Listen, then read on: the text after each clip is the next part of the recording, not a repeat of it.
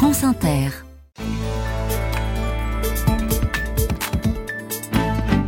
Une semaine dans leur vie, nous vous faisons découvrir toute cette semaine le métier d'oculariste, ces professionnels de santé qui fabriquent des prothèses pour les patients qui ont perdu un œil. Et parmi les patients suivis par la famille Villanova, dont nous vous parlons depuis lundi, il y a Maxime, 4 ans. Maxime habite à Villiers-sur-Marne, dans le Val-de-Marne. C'est un petit garçon qui a subi l'ablation d'un œil quand il n'avait que quelques mois. Il va devoir porter une prothèse toute sa vie, appareillage qu'il faut changer régulièrement pour qu'il épouse au mieux son visage qui grandit. On le retrouve aux côtés de sa maman Aurélie dans son appartement.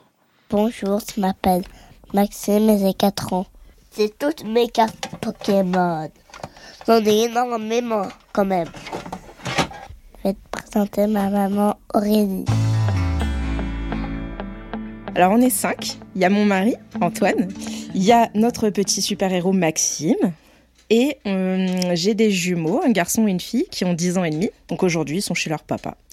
La prothèse a mis un peu de temps, nous, à rentrer dans notre vie, parce qu'en fait, avant d'avoir sa prothèse, Maxime, il a eu 8 mois dans plusieurs hôpitaux pour faire des diagnostics. Et euh, ça a été très compliqué. Donc en fait, pendant huit mois, on a su qu'il allait perdre son œil, mais on savait pas quand parce qu'en fait, on attendait à chaque fois après un nouvel examen. Et donc on a eu quatre mois pour euh, se renseigner et puis accepter qu'on allait euh, le faire énucléer. Ça a été très dur. Maxime, la prothèse qu'il a, il l'a depuis le mois de février. J'ai revu mon fils avec deux yeux. Et franchement, on est trop heureux. Ça, c'est quoi Tu veux lui montrer? Donc là, vous me remettez une petite pochette. C'est quoi, Maxime, ça? Non? Ça, c'est avec mes yeux. On montre à Cécilia à quoi ça ressemble. 1, 2, 3, 4, 5. Et 6 là. Ouais, c'est les yeux en fait de quand il était plus petit. Les gens pensent qu'on change de prothèse parce que c'est un caprice de maman de vouloir un joli regard. Mais la prothèse, il faut absolument qu'elle vienne euh, suivre la croissance. Et en plus, euh, c'est pas une sphère comme on peut le croire, comme il y aurait dans Pirates des Caraïbes, par exemple, quand il perd son œil, là, ça fait une bille qui roule. Non, ça, ça fait très longtemps que c'est pareil, c'est plus des sphères. Moi, je trouve que ça ressemble à de très grosses lentilles, très épaisses. Il s'est approprié euh, ces yeux-là, euh, Ouais, il aime bien. Il aime bien les regarder, il aime bien jouer avec. ceux avec lesquels il joue, là, on dirait des petits coquillages. Ce sont ses yeux. C'est ce qu'il vous a dit. Ouais, il a pas dit c'est mes faux yeux. Non, non. Il a dit c'est mes yeux. Quand on lui retire sa prothèse, parce que des fois c'est tellement sale, il faut qu'on passe un petit coup derrière, euh, il nous dit tu me remets mon œil. Ah bah oui, oui, je te remets ton œil. On essaye autant qu'on peut qu'il ait une vie normale. Mais sincèrement, c'est un peu difficile.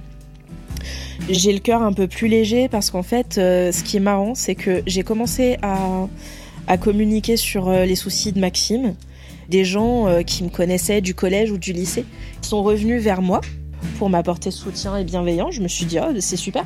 Et en fait, j'ai appris que un des garçons qui était très populaire à l'époque quand on était au lycée, et ben j'ai appris qu'il avait une prothèse.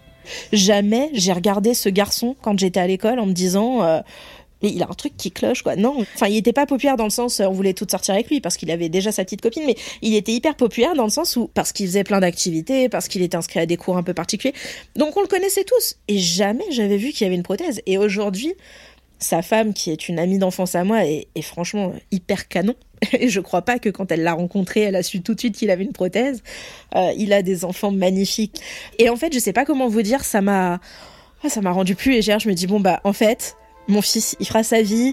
C'est pas sa prothèse qui va l'empêcher de trouver l'amour.